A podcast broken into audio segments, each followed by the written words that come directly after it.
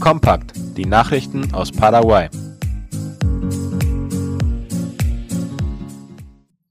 Vereinigung soll die Lebensqualität der Bewohner Asuncions verbessern helfen. Am gestrigen Dienstag ist die Vereinigung der Stadtverwaltung des Großraums von Asunción, kurz AMUAMA, gegründet worden. Darüber berichten die Tageszeitung La Nación und die Internetseite des Ministeriums für Stadtplanung, Wohnung und Lebensraum MOVE. Das Projekt wurde auf Initiative des MOVE gestartet und gestern während einer Veranstaltung im Sheraton Hotel vorgestellt. Zugegen waren unter anderem Vertreter des Entwicklungsprogramms der Vereinten Nationen PNUD, die Bürgermeister und einige Mitglieder der Stadträte, der Städte und andere Behördenvertreter. Das Projekt zielt darauf ab, die Lebensqualität der Bewohner von Asunción und seiner Metropolregion zu verbessern und nachhaltigere und widerstandsfähigere Städte zu schaffen. Mit einbezogen werden da der Verkehr, die Abfallentsorgung und die Gestaltung von Grünflächen. Mit der Gründung von Amuama soll in erster Linie die Zusammenarbeit zwischen den verschiedenen Stadtverwaltungen verbessert und gefördert werden, um die Gestaltung der Städte besser planen zu können.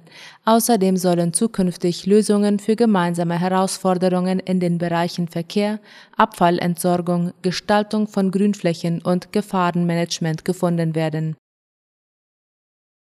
Tierschutz startet Kampagne Nein zum Feuerwerk. Die Tierschutzbehörde hat die Kampagne Nein zum Feuerwerk ins Leben gerufen, mit der die Bürger aufgefordert werden, in den kommenden Weihnachts- und Silvesterfeiertagen keine Feuerwerkskörper zu verwenden. Darüber schreibt die Zeitung ABC Color. Die Leiterin der Einrichtung, Teresita Alvarez, erklärte, dass übermäßiger Lärm bei Haustieren unter anderem Verhaltensstörungen, Desorientierung, Übelkeit, Erbrechen, Herzstillstand und Panik auslösen kann. Neben der Vermeidung von Feuerwerkskörpern empfiehlt sie, Haustiere von dem Lärm fernzuhalten. Vor der Verwendung von Beruhigungsmitteln warnte Alvarez ausdrücklich. Die Lindsay-Gruppe beteiligt sich an der Aktion Sichere Haltestellen. Darüber schreibt die Zeitung Ultima Hora. Seit gestern schließt sich die Einsatzgruppe auf Motorrädern, besser bekannt als Lindsay-Gruppe, der Aktion Sichere Haltestellen an, die von der Nationalpolizei und dem Vizeministerium für Verkehr geleitet wird.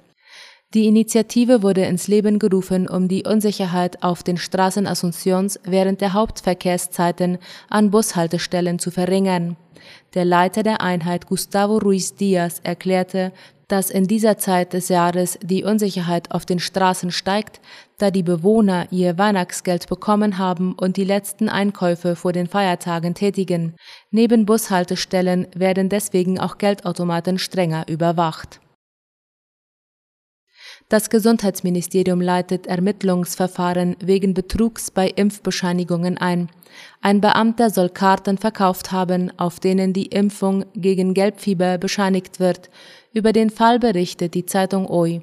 Laut Aussagen von Gesundheitsminister Julio Vorva wurde der verdächtige Beamte vorübergehend von seinem Posten entlassen. Er war zuvor Angestellter im öffentlichen Dienst der 18. Gesundheitsregion Asunción.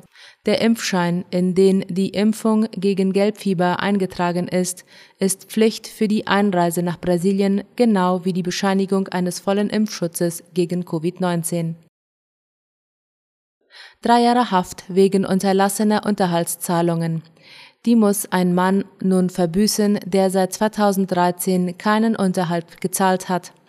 Ein Gericht befand ihn als schuldig, nachdem die Staatsanwaltschaft gestern vor Gericht mehrere Beweise über die Versäumnisse vorgelegt hatte. Darüber berichtet die Zeitung OI. Laut einem Gerichtsbeschluss hätte der Mann monatlich 600.000 Guaraníes Unterhalt zahlen müssen.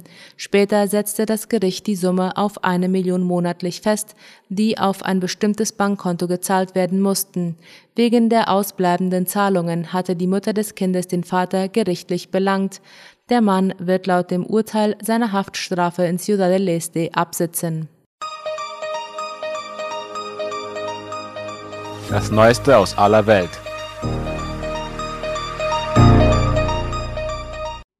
Der Luftverkehrsmarkt in Lateinamerika ist dabei, sich zu erholen. Der Luftverkehrsmarkt in Lateinamerika hat sich laut Latina Press erholt und die Fluggesellschaften sind zumindest auf den Inlandsflügen voll besetzt. Vor genau einem Jahr war das Reisen billig geworden Ursache dafür war die von Covid-19 ausgelöste Krise, welche die Fluggesellschaften zwang, ihre Flugzeuge monatelang stillzulegen. In vielen Fällen waren die Tickets um mehr als 50 Prozent reduziert worden.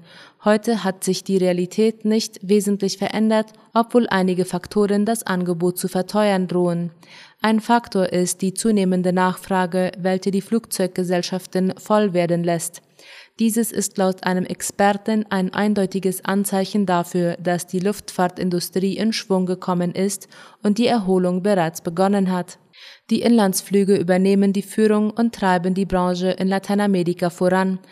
In Ländern wie Brasilien, Mexiko und Kolumbien meldeten die großen Fluggesellschaften im Oktober Auslastungsraten von über 80 Prozent. Bei den internationalen Flügen war die Erholung langsamer. Die wichtigsten Fluggesellschaften meldeten im Oktober eine Auslastung von rund 50 Prozent. Externe Faktoren drohen allerdings nun die günstige Entwicklung der Flugpreise zu gefährden und könnten langfristig sogar zu einem Nachfragerückgang führen. Zu den wichtigsten Faktoren gehören steigende Ölpreise, höhere Flughafengebühren, die Abwertung der Währung in der Region gegenüber dem US-Dollar und die Inflation. Russland will mit China im Kampf gegen den Terror kooperieren. Wie der ORF berichtet, wollen Russland und China im Kampf gegen Terror kooperieren, unter anderem in Afghanistan. Der stellvertretende Außenminister Oleg Syromolotov sagte, dass Russland zu echten und konstruktiven Anstrengungen ohne Politisierung bereit sei. Ziel ist es, den globalen Terrorismus zu bekämpfen, einschließlich der Manifestationen in Afghanistan. Doch Syromolotow hat auch die Politik Washingtons in diesem Bereich kritisiert und geäußert, dass die Aktionen der Vereinigten Staaten und ihrer Partner die Situation nur verschlimmern. Dazu kommen unter anderem die finanziellen Strategien in Bezug auf die Taliban-Bewegung, anstatt Fehler einzugestehen und auf Diktatversuche zu verzichten, so Syromolotow. Die humanitäre Lage in Afghanistan hat sich seit der Taliban-Machtübernahme im August rapide verschlechtert. Nach UNO-Schätzungen leidet mehr als die Hälfte der 38 Millionen Einwohnerinnen und Einwohner unter einem Mangel an Nahrungsmitteln. Im Kriegsgebiet der Ukraine droht eine Umweltkatastrophe. Im Donetsbecken an der russisch-ukrainischen Grenze drohen stillgelegte Kohlbergwerke, das Grundwasser zu verseuchen. Wie die Deutsche Welle berichtet, hat das Wasser in dem dort fließenden Fluss Komischuwaka die Farbe Orange. Das Donetsbecken, auch Donbass genannt, war mit seinen 6,5 Millionen Einwohnern einst das größte Industriezentrum der Ukraine und zugleich wichtiger Kohleproduzent. In den vergangenen 200 Jahren wurden hier rund 15 Milliarden Tonnen des fossilen Brennstoffes abgebaut. Nach dem Zerfall der Sowjetunion sind jedoch zahlreiche Bergwerke unrentabel geworden und wurden stillgelegt. Das mag wohl gut für die Umwelt klingen, aber genau das Gegenteil ist der Fall. Weil die Minen nicht professionell geschlossen wurden, droht eine Umweltkatastrophe. Wird ein Bergwerk stillgelegt, muss fortan Wasser aus den unterirdischen Schächten und Kammern abgepumpt werden, sonst werden sie vom Grundwasser überflutet. Die Gefahr dabei ist, dass das Wasser durch Schwermetalle verunreinigt werden könnte. Wird das verseuchte Wasser von Menschen konsumiert, kann das zu Krankheiten führen. Wie der Hydrogeologe Evgeny Jakovlev der Nationalen Akademie der Wissenschaften der Ukraine schreibt, treten Krankheiten wie akute Magen-Darm-Infektionen hier viel häufiger auf als im Rest des Landes.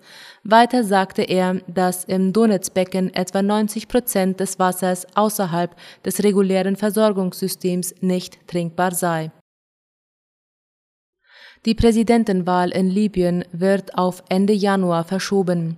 Wie der österreichische Rundfunk schreibt, wird die Präsidentschaftswahl in Libyen nicht wie geplant am kommenden Freitag stattfinden.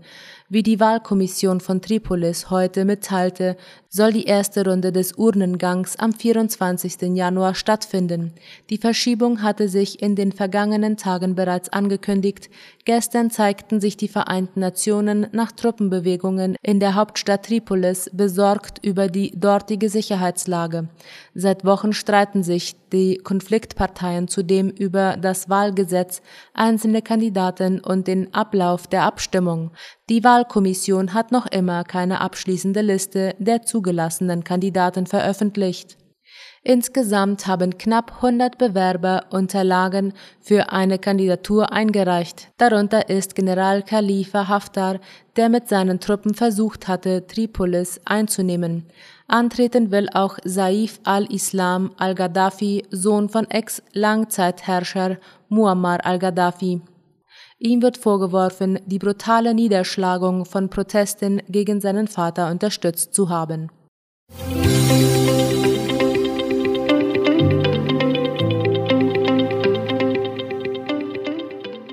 Soweit die Nachrichten am Mittwoch. Ich erwarte Sie zur Weihnachtswunschliedersendung heute um 19 Uhr. Auf Wiederhören.